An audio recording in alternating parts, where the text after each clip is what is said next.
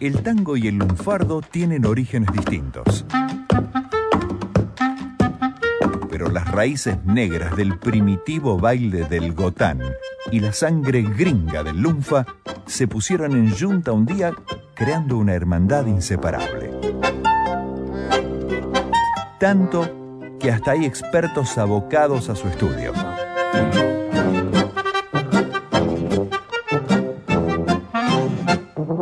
Por eso, y para que no te chamullen de grupo, los miembros de la Academia Porteña del Lunfardo llegan a la 2x4 y te baten la justa. Académica Susana Freire, ¿de qué tango vamos a hablar hoy?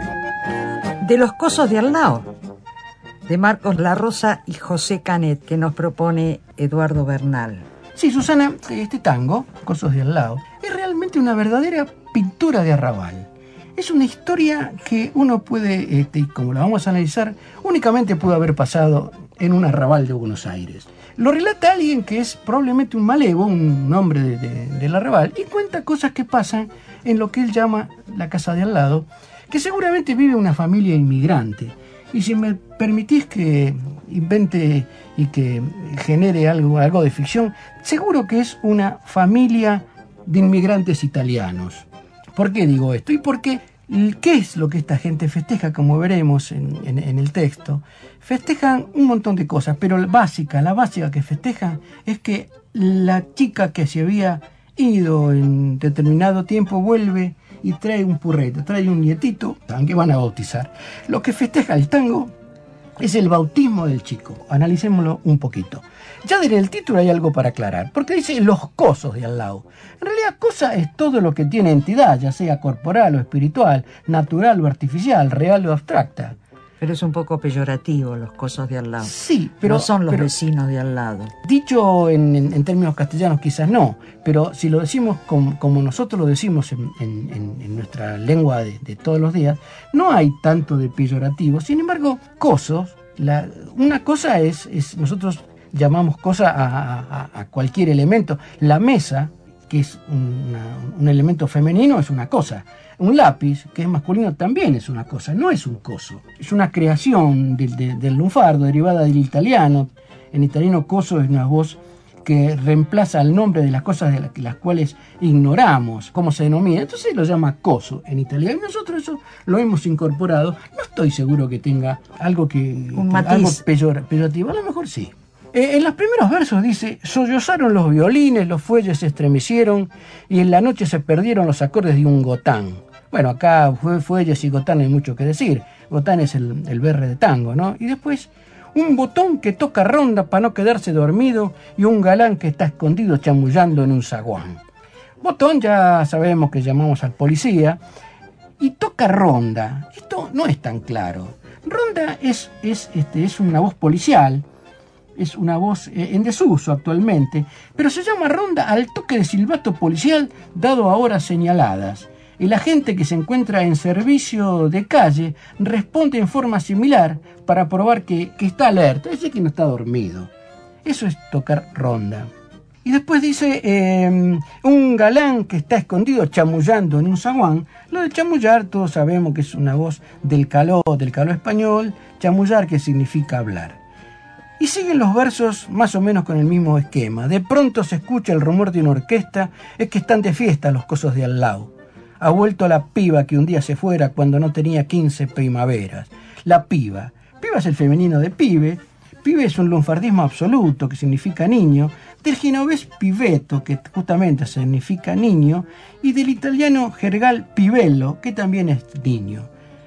Y después dice, hoy tiene un han bautizado no dice bautizado, dice lo han bautizado. Eso es un, es un, es un error de dicción que se utiliza mucho en el, en el lenguaje lunfardesco. Por eso es que bailan los cosos de al lado. ¿Te parece que escuchemos el Yo creo que sí, escuchemos el tango y después seguimos explicando algunas cosas.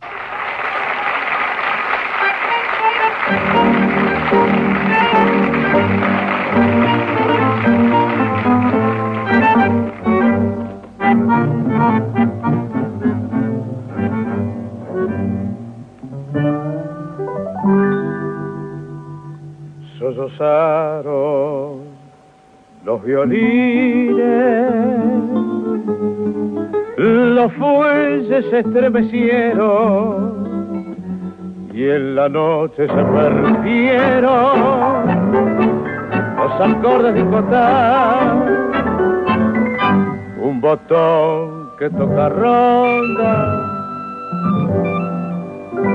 Para no quedarse dormido está escondido, zabullando en un zaguán.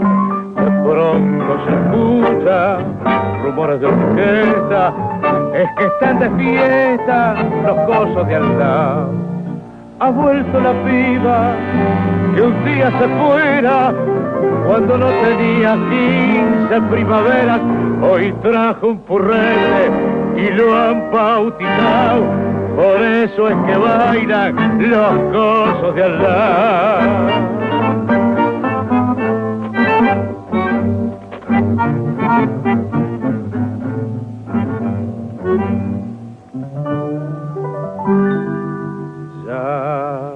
Las luces se apagaron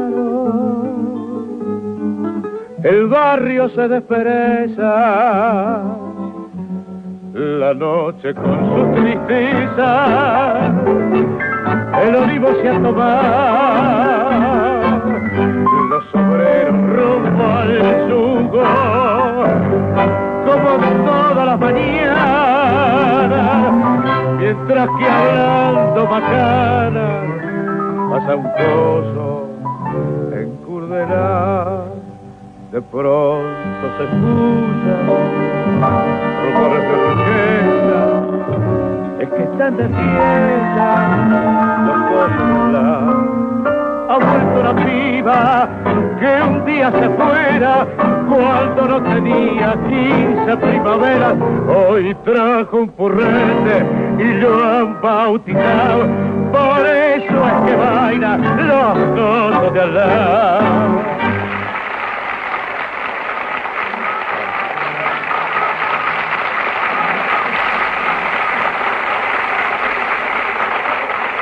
Tito Reyes, cantor, José Colangelo en el piano, Aníbal Arias en la guitarra y Rafael del Baño en contrabajo. El pequeño, clamoroso ejército que acompaña a Aníbal Troilo, mariscal de las yemas y emperador del llanto. Qué placer volver a escuchar a Carrizo, ¿eh? Un locutor de lujo, ¿no es cierto? Bien, los cosos de al lado. Y en los últimos versos, que ya los hemos escuchado, dice, ya las luces se apagaron, el barrio se despereza, la noche con su tristeza, el olivo se ha tomado. Se ha tomado en realidad, dice. El olivo es, es interesante, ¿de dónde sale esto del olivo? Se lo utiliza en el sentido este, de las expresiones dar el olivo, despedir, echar, expulsar. Pero es curioso de dónde viene esto.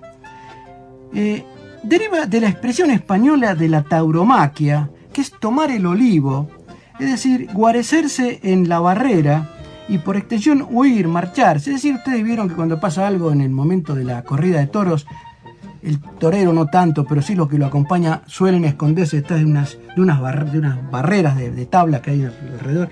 Eso es el olivo, eso es guarecerse en el olivo. Y ahí viene esta voz de tomarse el olivo. Bueno, yugo ya sabemos qué es, es eh, y es interesante la voz Macana que dice, mientras que hablando Macana pasa un tipo encurdelado. Macana se aplica a todo lo que se considera un negativo, mentira, pero lo curioso es que es una voz americana, que significa garrote.